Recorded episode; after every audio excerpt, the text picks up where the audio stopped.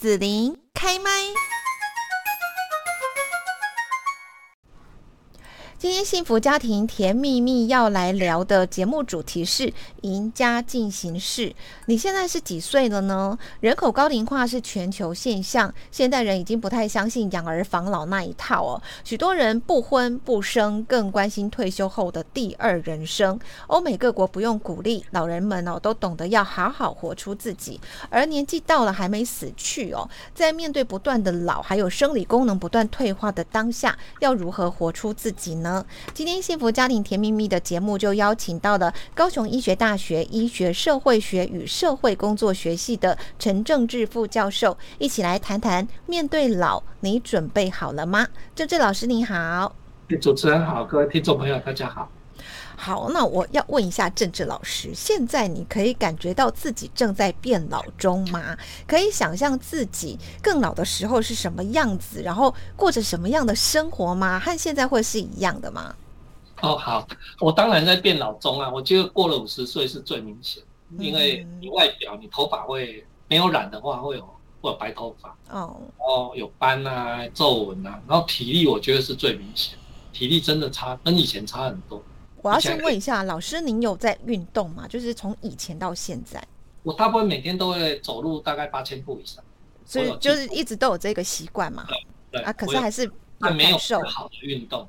我把我太太比较好，太太在练瑜伽哦，所以哦没有去也会在家那边，就每个礼拜他一个晚上会去练瑜伽，那其他时间在家自己在那边熬嘛。哦，是，所以老师有这样子，就是长长时间的步行，然后呢，还是有感受到体力有变差这样。对，因为你到一定年龄，那个衰弱是非常明显的，会会出来的，所以你会发现真的哦，岁月不饶人，然后让你很多东西体能的衰退，睡眠的改变哦，就这是很明显的，容易呛咳。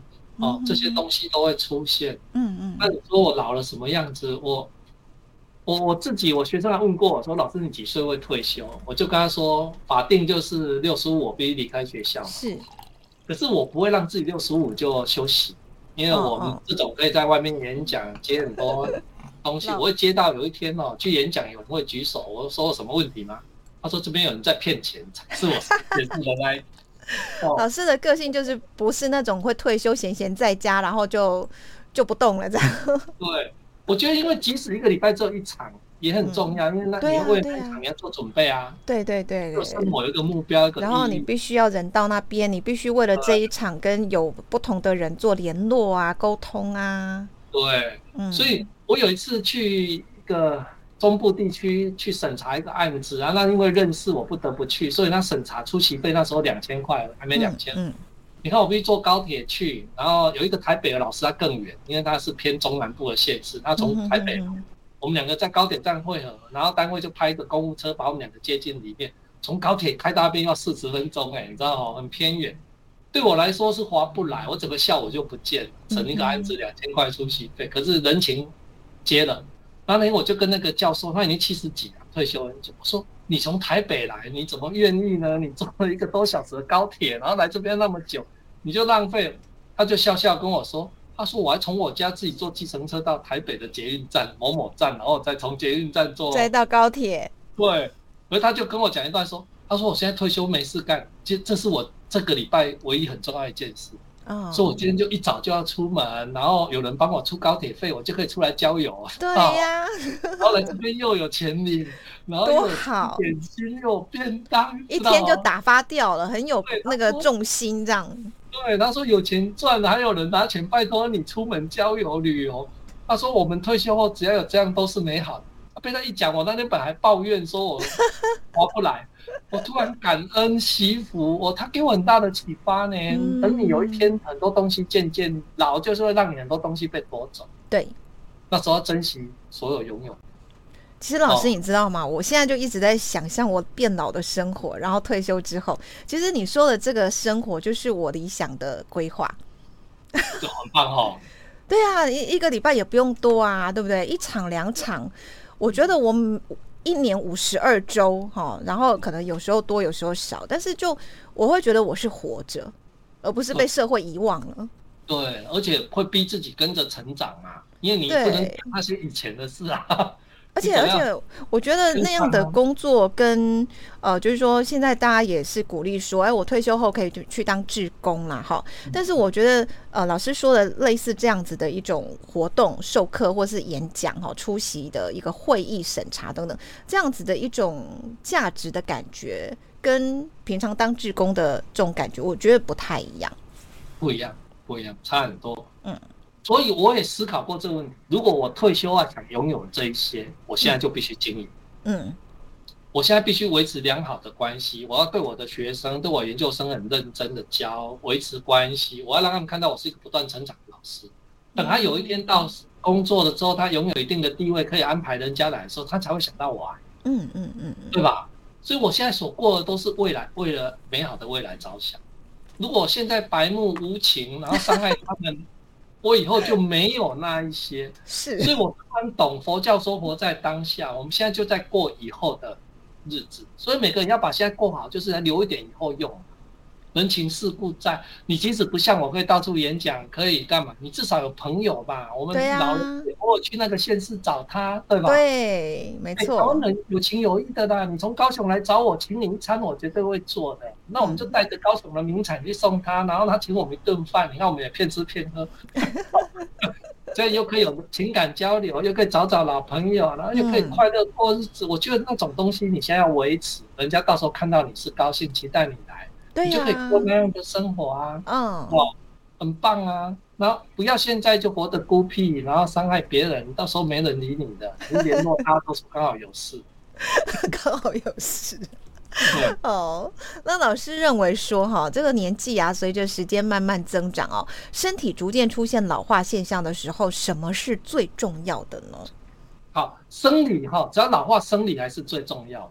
生理层面，所以哈，我觉得把自己的作息自制力要好，越退接近，尤其退休后更要自制力好。该几点起床，该几点躺上床，即使睡不着，请你躺着，不要晚上睡不着，太晚睡，作息混乱，然后白天的偷补眠，然后更乱。嗯，自制力，然后逼每天稍微打扮一下，走出去看看人，让人家也看看你。嗯，我觉得这些都是很重要，所以生理上维持要动，人是动物嘛。像运动这个习惯一定要有，即使你不想剧烈，我刚才讲，你可以快，你可以走路，走路很棒，它可以零存整付，它没有规定一次就要走六千步、七千步、八千步，哦，你有空就走几步，走几步累积起来就好了。它唯一也不是速度快慢的问题，是你步伐比平常大一点点，哦，所以这个习惯你会养成，能走就不要骑车，对不对？哦，这种生活习惯的养成，然后你会觉得生理把它照顾好，饮食。喜欢吃的少吃点，不喜欢吃的学着吃，均衡，哦，这些也是老化部分。维持社交，维持人际互动，不要孤僻，然后不断成长学习。以前活到老学到老，现在要学学到老才活得老，永永远愿意新活学新的。嗯，所以身体老化你要面对它，要接受它。然后很多现在养生的概念真的要学，像口腔的保健，让你咀嚼能力不要退化太快。不要太瘦，太瘦会肌无力嘛。不要太瘦，对，下肢会，因为你到一定年龄，脂肪和胶原蛋白会流失，嗯，所以就会变肌无力，容易跌倒哦瘫下去。哦，所以要要练肌肉。对，而且要五八五八。乡下讲的肌肉，我突然懂我们就是像我啦，像我啦。哎，对对对，都是肉，都是肉。不是像我们乡下讲，要给哪生给哪生，别再低呼生。什么意思啊？给挪啊，就是那个母鸡，母鸡的肉结实圆圆的，有肉，但是它是这样的，它猪母猪是晃动的啊。哦，你懂那个分寸肉肉多到不要晃这样。对，但是表示你有刚才有讲有练肌肉，有让它有结实，而且不能过多，但是不能无肉。哦，没有肌肉这不行。嗯，所以有在动，有在运动，维持你那个身体的。哎，前倾的角度，身体平衡，这个对老化是有帮助。饮食要注意，口腔清洁要做好，然后多用。那这些都是基本。你老化的时候，这些都是重要，没有单一哦。它一定是身心社理，活到一个年龄，这些更要平衡。生理要照顾，心理要健康，不要怨天怨地、怪天怪地。要社交，要朋友，知道哈？嗯。还有终究人后端要面对你不知道的事情。嗯。是，好，那么有一个故事哈，就是在说引发长辈了哈。有一位这个，我想我在讲这个，大家大家可以猜得出来哈。一位七十岁的爷爷学跳芭蕾哦。那老师，你觉得说这样子年纪的老爷爷，然后呢还要去学跳芭蕾，你知道那不只是激励，你还要优美啊什么什么。这爷爷会挑战成功吗？然后要怎么来看这个爷爷呢？哦。我觉得几岁要学什么，现在都 OK 的啦，没有人规定几岁就不能。而且所谓成不成功，他又没有要上国际舞台，听懂意思吗？成不成功你自己认定的啊，你会设定我要练到什么动作，能不能达成就是成功啊。你的成功不用跟别人交代。我旁边有一个书法，可能看不到，可是我这幅书法是我们高雄市有名的书法家，他九十一岁的时候帮我写的。赵木鹤老师吗？李仲慈。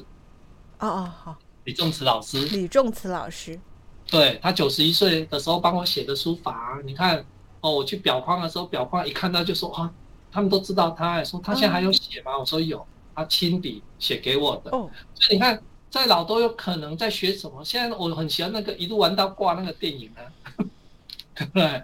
哦，那个永远有希望的啦，永远有可能。而现在时代，而且现在人平均寿命大概都会活到九十啦。就七十八十都年轻啊，七十算年轻人啊，知道哈？OK，保持希望，很多六七十岁再结婚的一堆啊，对不对？对，所以真的无限的可能，所以试着给自己一个生活的目标、生活的意义，然后去挑战它，我觉得很棒啊。嗯，可是人年纪大了，就是他还是会有一些生理上的限制啊，哈，像我刚刚讲的这个老爷爷哈，他呃实际上就是说他也罹患了失智症哦，但他还是想要活得没有遗憾，所以才会跑去学芭蕾哦。那所以说，当我已经比较老了，然后呢，生理上也有一些限制的时候，是不是有一些梦想就不方便去做了呢？有些确实，因为你会造成别人的负担哦。所以你虽然老，可以说啊，我剩人生没多少，我很任性的活，不是这样想，因为世界是互相影响。你有些梦想会造成别人的负担的时候，当然你就要就成为遗憾了。因为人世间总有一些遗憾，你永远不可能再得到，因为年龄会成为你最大的限制跟关卡。嗯嗯，这是一定要认识的。有些东西过了那个年龄，你就是不可能再得到或去做。是，那有些是没有年龄限制的。我遇过一个六十八岁的老奶奶，她。那一年她老公死掉，那一代都是以老公为中心啊，都老公在载她，然后老公她老公死，她没有依靠呢，然后整个人就关在家不出门，她小孩就紧张的要死。我就跟她说，高雄市那个长青中心不是很多长青学院啊？是。我说你妈妈去跟她谈一谈，那年轻有什么想学的梦想，你帮她报名。哎，那个还要去讲哎。哎，对，那个要抽签，因为太多人报名了。对，然后她说跟她谈完，妈妈说她想要。画油画，因为他在一二十岁看过油画，很喜欢。可是那年代的人不可能，对，尤其她又是女生嘛，哈。对，他觉得学这个不可能嘛，所以他是没有圆梦的。哎，他孝儿女很孝顺呢，真的就帮他排队抢到呢，他就参加了油画班。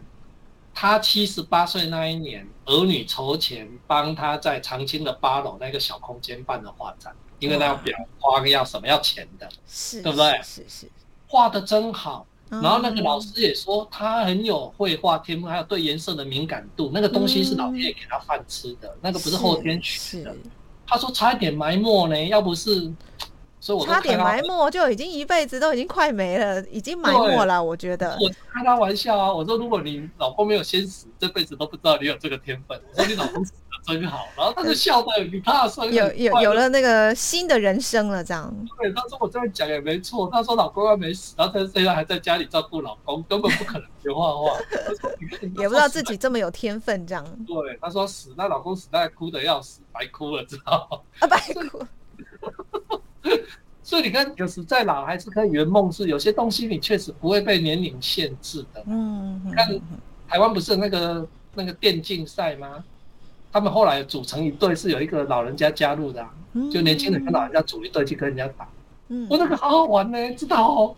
那个老人家被年轻人带起来，然后有一些技巧传承。哎，你们都说他反应慢，哪有？他被击到以后，他还是会打，知道哦？而且他可能策略的想法跟年轻人会有点不太一样，而有一些新的好刺激这样。哦，成熟了，有些坚强的策略。对对对对，没错。所以我觉得哈，不要认为他们就不行不行啦，有一些大部分还是现在很多东西都有可能可以做到，有些都可以协助的，而且更棒的啊，像我认识，我那天才看到我认识一个长辈，他最近有空，疫情比较缓和，他就去玩，就出门几天，然后他 FB 会 po 什么？po 他的高铁跟台铁票，然后我都不知道他 po 什么，结果那天他公布了，他就说请注意价格，因为我是。超过六十五岁，所以他就是半价吗？还是对哦，那就是半价。所以他说他突然发现超过六十五岁要赶快玩，好好玩，因为很多钱，知道哦。当当然啦，哦。所以他就说他突然发现像高铁最有感，他说他真的最有感。那天就拖他去宜兰，你看他说这一段到台北就省很多钱，然后从那边去的火车又省很多钱。他就在举例，他说。不要把自己设限，你有时某些年龄反而得到有些优惠，有些好处，你更能放心的做某些事。哎，我觉得很棒。他的概念是对的，是真的。我我我也有听说哈，就是有一些呃长辈们哈，他们可能那个生活啊，哈，除了我们前面有讲说，哎，也可以为自己找一些这个退休后的重心啊，哈，一些工作，但是他们呃去规划自己的一个怎么讲？就是休闲的方式，或者是说跟这社会交流的方式，就是就去坐高雄市的公车，反正不用钱，然后就坐坐一天这样子哈，这样子，对对，绕了一大圈回来，哇，今天很开心这样，然后又又冷气又凉凉的哈，对，然后看到人还可以聊聊天啦之类的哈，对啊，保持社会互动啊，就这个是很重要的，就是不要封闭，而且让自己白天有事做晚上，真的好最多。嗯，好，那我要。帮老师的这个粉丝们问一个偷偷的问题，就是，请问老师现在有活出自己吗？所谓的活出自己指的是什么呢？哦，很多人会会认为活出自己好像就是不要在意别人的眼光看法，然后过自己想过的生活，然后自己快乐就好。我一直强调这不是哦，这不是活出自己，不是就刚愎自用，不听人家的建议啊？哦，我们任何人要为自己人生负责。但是你永远活在世界上，牵一发会动全身。嗯嗯，所以你当然不用去讨好身旁每一个人，是活出自己。你有你的坚持，但是你也要顾虑别人。那所谓活出自己，就是有时你选择走一条择真善的故事，是对的道路的时候，你就不要去管别人的闲言闲语，这是活出自己。但是也要考虑他会不会干扰别人。像你不能说我现在。辛苦一辈子要把钱东东享受，把它花光。你有儿女的话，你不能这样做的呢，对不对？没有儿女也不能这样做，啊 要顾虑他们有没有可能有什么需要哈，或是你不确定自己活到几岁啊？你现在花怎么办呢？嗯，可以适当拿一点出来花啦，这样。对，就是可以快乐一点花，但不能这么任性的这样了。嗯嗯。但是活活出自己，就是你至少知道活到这年龄，你知道什么是重要的，什么是不重要，就能。更勇敢的舍掉一些没意义的东西，专心去追求有意义的东西，这才叫活出自己。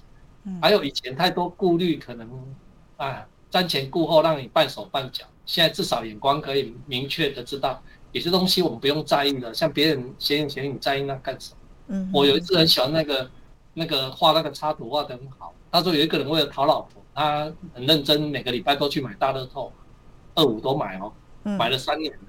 别人都笑他白痴，哎，不会中啊，他最多中四百，都没有中过大奖。别人都笑他白痴，就三年后他把卖彩券那个娶回家了。哎，这投资不错。对，你们他根本不用跟人家解释，他的目标不是要中彩券，他目标是锁定那一个卖彩券，所以他就坚持去做他做的。你不要管别人闲言闲语，你不用跟他们交代，也不用跟他们说明，你最后成功，大家才突然豁然开朗。嗯哼，所以我就做自己是，哎，你会活出。你懂算懂，有些东西你现在不急着跟人家讲，因为他们不一定懂。啊，那你已经有经过千山万水、大风大浪，看过妖魔鬼怪的，对不对？你有时知道有些东西你懂，那你就不要浪费唇舌去跟人家讲哦，然后做你坚持的。我觉得这个才是活出自己。现在很多人能活出自己，不是就是很自私。我觉得那不对。嗯嗯嗯嗯，活出自己反而是更。我们常常讲要得到自由，就要有相对的自制力嗯，活出自己的，其实是对自己有自制力的人，不会危害别人、伤害别人、造成别人困扰的。嗯，然后能找到心中的自由，然后能割舍、放掉一些羁绊，那个才叫活出自己。行有余力，还能做一些让别人因为你人生都会不一样，那个才叫自己啊。哦，是，所以老师觉得你现在就有活出自己了吗？然后当老师如果比现在更老的时候，要怎么再活出自己？那那那个两个自己会不一样吗？哦，我你看到那个正向心理学就在讲哦，你有无憾的过去，愉悦的现在，就充满希望的未来。嗯，对吧？人对过去要无憾无悔，然后。对于曾经帮助我们、启发我们，都要感恩；伤害我们的各位聪明人，忘不掉，不是忘掉，是原谅。你就充满无憾，像结婚很多年，不要再想当初嫁另外一个有没有比较好，这无脸 哦，无憾。然后对现在多看自己已经拥有的，我们人都你永远比都一定会还是有点残缺，有一点不足啦。但是珍惜拥有的，好好多培养正向正念，交一些比较正向的朋友，你现在就有愉悦的现在。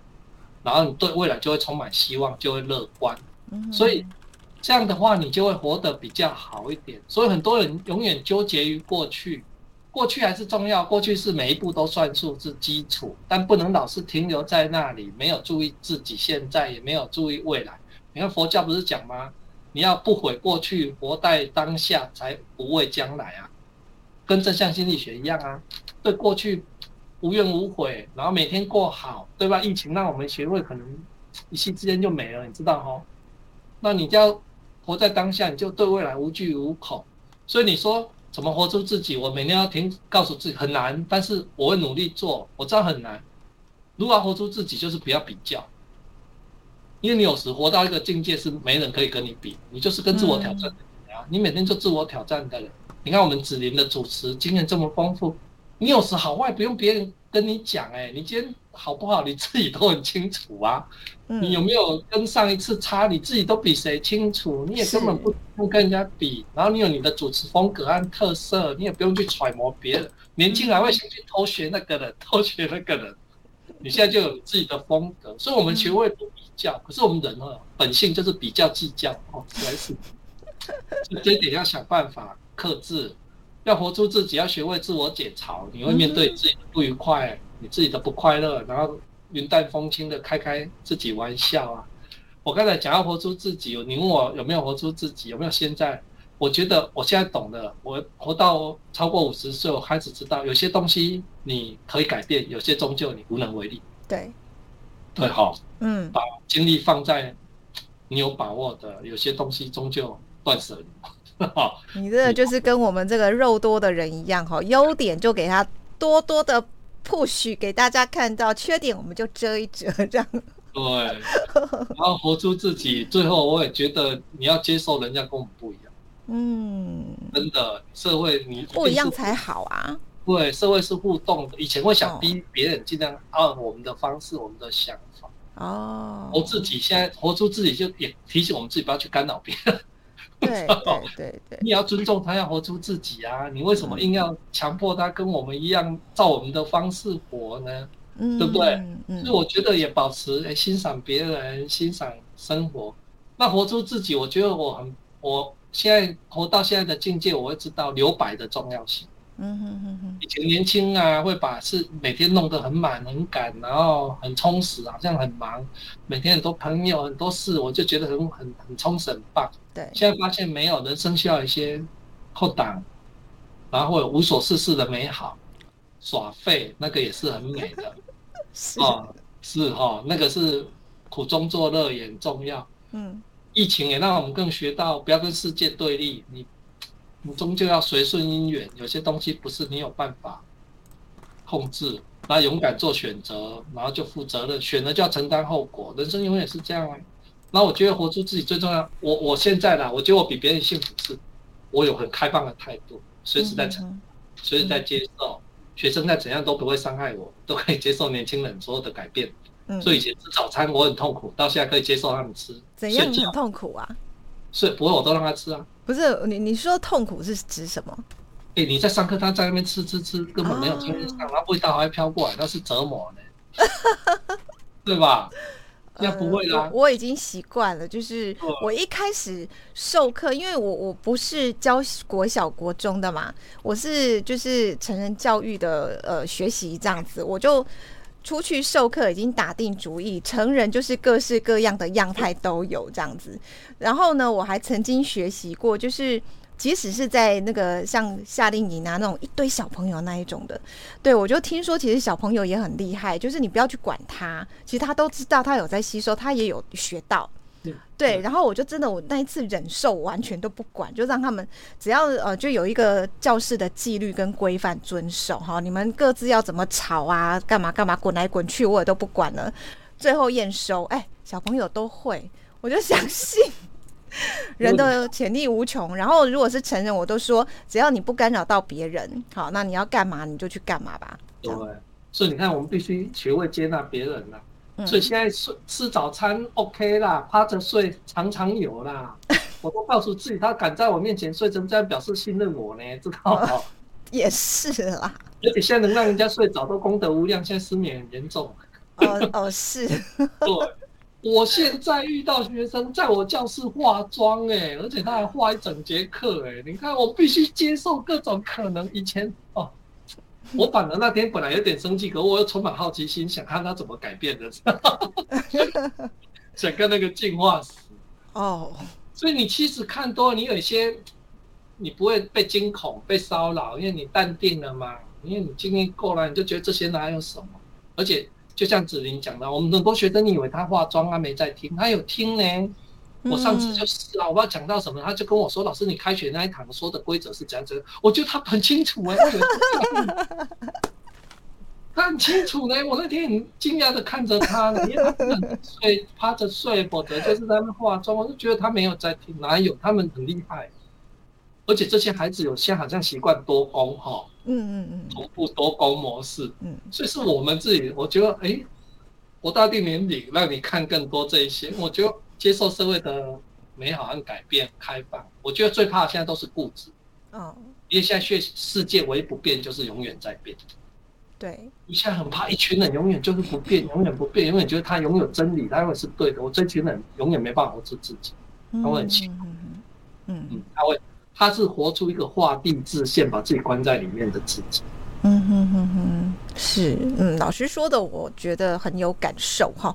那呃，这个以后我们就改天再好好的再聊一集吧。那我们最后问一下陈正志老师哦，如果说听众朋友啊有一些哦这个家庭啦哈，或者是说呢呃像就我们今天谈到的赢家进行式哈这样的一个呃老化的过程哈，其实这跟家庭也是有关系的哈。相关的疑问呢，可以寻求哪一些社会资源协助呢？好，我们不管家庭任何的问题哦，我们现在高雄市有一个包括有一个家庭教育中心，包括伴侣相处、子女教养、亲子沟通来面对自己老化、失智、情感问题，都可以打家庭教育的咨询专线哦，它是四一二八一八五，四一二八一八五，是礼拜一到礼拜六上午九点到十二点，下午两点到五点，那一到五的晚上六点到九点也有夜间服务。那另外，我们家庭教育中心有很多活动资讯或课程，可以上它的网站或。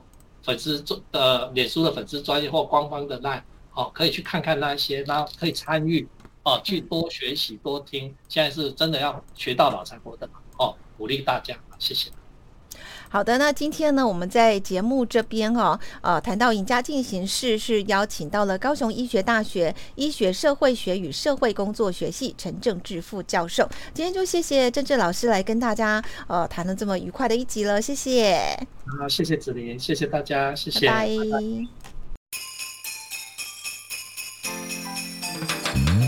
谢谢你让紫琳用节目的方式来陪伴你，欢迎继续关注紫琳开麦。对紫琳的节目有什么想法或回馈，请留言或私讯脸书紫琳开麦，或者加入 lie 聊天室 Podcast，听起来还会不定期举办活动哦。我们下次见。